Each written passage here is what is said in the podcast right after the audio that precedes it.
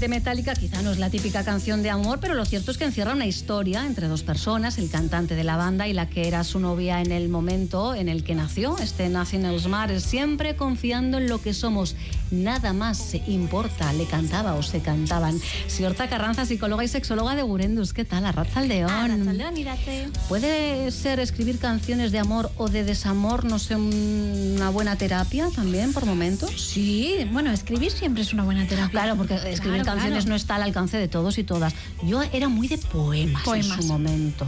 Luego me pasé a la prosa, pero no sé por qué empecé con los poemas.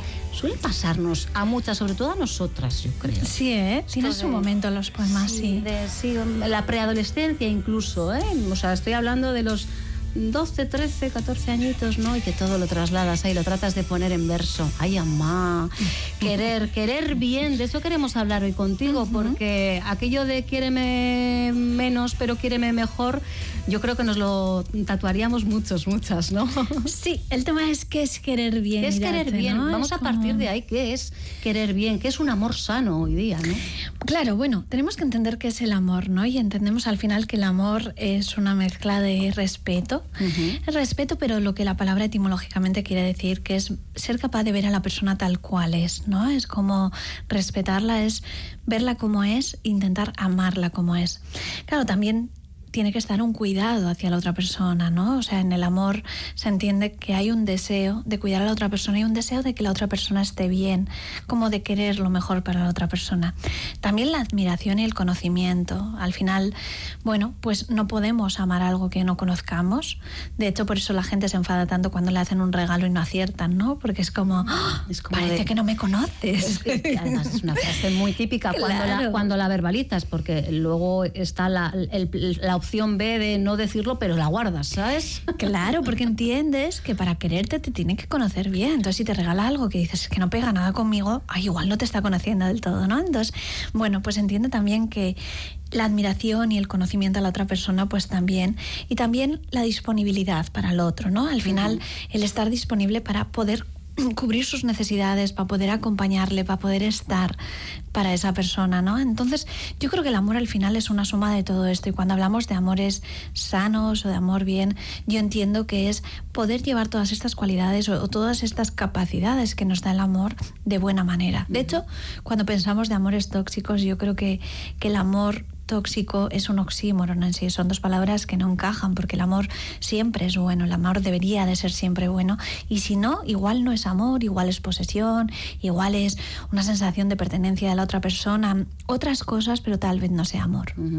Claro, se trata también de dar y de recibir. Lo que suele ocurrir es que no todos damos y recibimos, no todos damos de la misma manera y quizá nuestras expectativas de lo que queremos recibir de la otra persona, pues muchas veces no se cumplen tampoco, ¿no?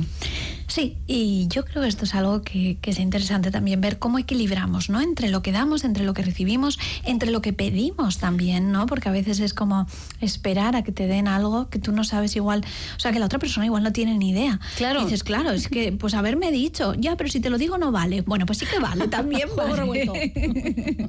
también vale y no pasa nada, ¿no? Entonces, claro que el amor al final tiene que ser un equilibrio entre ese dar y recibir, ¿no? El que el decir, bueno, pues esas expresiones de amor, el, el- pero a veces también tenemos que pedirlo y no pasa absolutamente nada. No significa que la persona no nos esté amando. Tal vez igual no se le ha ocurrido expresarlo de esa manera, igual lo está expresando de otra, pero si queremos una expresión extra, pues yo creo que está bien también ser capaces de pedirlo. Comunicación, que a veces eh, nos falta, ¿no? Eh, Ese plus en muchas relaciones, porque es, es verdad que queremos dar tantas cosas por sobreentendidas, incluidas los te quiero, ¿eh? Sí, y yo creo que al final la comunicación es la base en todas las relaciones. Las relaciones en sí, yo creo que siempre tienen que estar sos- sostenidas sobre el amor, ¿no? O sea, todas las relaciones deberían de ser. Porque hay son. muchas formas de amar. Aquí yo creo que lo hemos dejado claro muchas veces y no me refiero solo al tipo de pareja o de relación que puedes establecer, ¿no? El amor adopta muchas formas, ¿no? A lo largo de nuestra vida. Claro, y de hecho cuando pensamos en San Valentín parece que solo es la parte de amor en Romántico, pareja. pareja, sí. no. Es como no, el amor debería de ser, en, bueno, en todas las relaciones hay amor y hay admiración y posiblemente también hay este cuidado, este respeto. Es verdad que socialmente parece que el amor de la pareja como si estuviese en, un, en una liga superior, ¿no? A la amistad, por por ejemplo. De hecho, la gente cuando se deja dice, bueno, pero quedamos como amigos. Es como pasamos al otro peldaño, ¿no? Porque hemos estado en el top. Yo creo que el amor debería estar en todos y todos los amores deberían de tener el mismo valor que la persona le esté dando. Completamente de acuerdo. Nos dicen en el 688-840-840 y el daño que hacen las películas. Pues mira, es que es esto de lo que yo decía de las expectativas, pues también se nos han generado eh, expectativas de ese amor, de cómo tiene que ser el amor romántico, el príncipe azul, la media naranja, llamémosle X. Sí, todos los amores, yo creo que las películas hacen un impacto, ¿no? O sea, porque también el amor de una madre a una hija, a un hijo, ¿no? Es como que se entiende cómo tienen que amar. Mm. Y luego cuando no se ama de la misma manera que las películas nos han enseñado, pues también pueden aparecer culpas, ¿no? O, el amor de pareja, por supuesto. Es como cuando se habla del amor Disney, cómo nos influye, bueno, ese síndrome de Bella, ¿no? De esperar conocer un, un señor que no es buena gente, pero lo vas a transformar solo siendo paciente, ¿no? Entonces, claro que el amor lo aprendemos en las películas, pero sobre todo amar aprendemos en las familias. Entonces, yo creo que también es interesante ver a veces o poder poner en cuestión qué modelos de amor hemos recibido, cómo nos hemos sentido amadas cuando hemos venido a este mundo, si ha sido un apego seguro, si nos han hecho chantajes para poder ser queridas, ¿no? Eso de si no te portas bien, tu madre no te va a querer. Bueno, pues yo creo que estos modelos también los vamos aprendiendo. Tu padre no te va a querer. Pues yo creo que estos modelos los vamos aprendiendo y luego se traspasan también a las relaciones o los vínculos de pareja y también a las amistades, ¿no? Entonces, yo creo que el amor es interesante a veces cuestionarnos cómo ha sido nuestra manera de amar, cuál es nuestra manera de expresar el amor y cuánto de queridas nos sentimos en las relaciones que vamos construyendo. Y para querer, tenemos que empezar por querernos. Claro, esto siempre se dice, ¿no? Que no puedes querer a alguien si no te quieres. Yo creo. yo conozco a gente con bajísima autoestima que tiene una capacidad de amar inmensa, ¿eh? También te digo. Claro, de hecho yo creo que, que no es cierto eso de que si si no te quieres no puedas amar. Creo que sí que amarías mejor cuanto más te quieras, porque a la hora de ese dar y recibir, lógicamente la persona se va a sentir mucho más merecedora si ella se quiere bien, entonces va a poder entender, bueno, pues que ella igual también necesita que le den, también necesita poder caerse, también necesita poder sentirse mimada, y si la persona se siente muy bajita o no se ama del todo, puede que no se sienta igual de merecedora, y es verdad que ahí se pueden crear relaciones un poquito más asimétricas o el sistema puede que no esté tan equilibrado, pero una persona que no se ama puede amar, por supuesto, pero tal vez a la hora de pedir ese amor, pues igual no pide tanto como posiblemente se merezca. Decías, evidentemente, el control, la posesión no casa con, con el eh, eh, buen querer, con el amor sano. ¿Y los celos? ¿Qué papel juegan? Porque eh, quien más, quien menos hemos sentido celos alguna vez y, no sabes muy bien, ¿no? por dónde te mueves y lo que estás sintiendo deberías de sentirlo o no.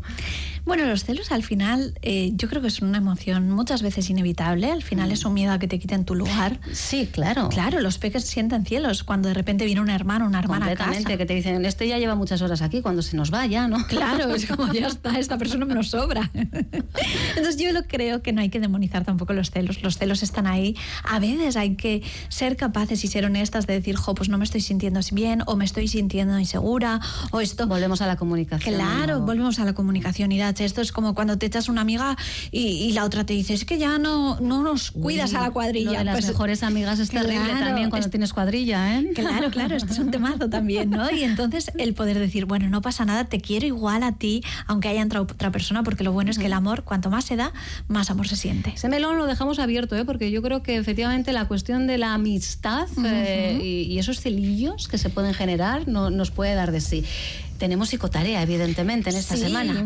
Vamos a por una psicotarea imaginativa. Vamos a imaginar si tuvieses un cofre donde guardar lo más valioso de tu vida, ¿qué cinco cosas guardarías en ella? Cinco cosas a guardar en un cofre. ¿Guardaríamos una radio, por ejemplo? Sí, por supuesto, ¿no? Para escuchar Radio Euskadi desde cualquier lado. Hoy también eh, queríamos celebrar, claro que sí, este Día Mundial de la Radio con una mujer que hace magia. ¿Qué, está haciendo la radio para ti, Siorcha? Jo, para mí un regalo, la verdad. Es como, para mí siempre ha sido un sueño poder estar en la radio. Desde chiquitina me gustaba mucho fantasear, coger el micro y poder hablar y para mí es un regalo poder estar aquí. Así que súper agradecida. Pues el regalo es que estés cada lunes con nosotras y os podéis creer que es la primera primera mujer que en mi vida profesional, y ya son unos cuantos años, me ha regalado flores en el Día Mundial de la Radio. Yo es que me la como, cualquier día me la como. Gracias de, verdad por compartir con nosotras eh, cada tarde de lunes y que sean muchas tardes de Radio Más. Ojalá. Un besito. Y las llenaremos de amor, que como bien nos dicen, que nos abracen y que nos digan que nos quieren, gusta mucho. Pues os abrazamos, aunque sea en la distancia. Si os quiere, llegan las noticias de las seis.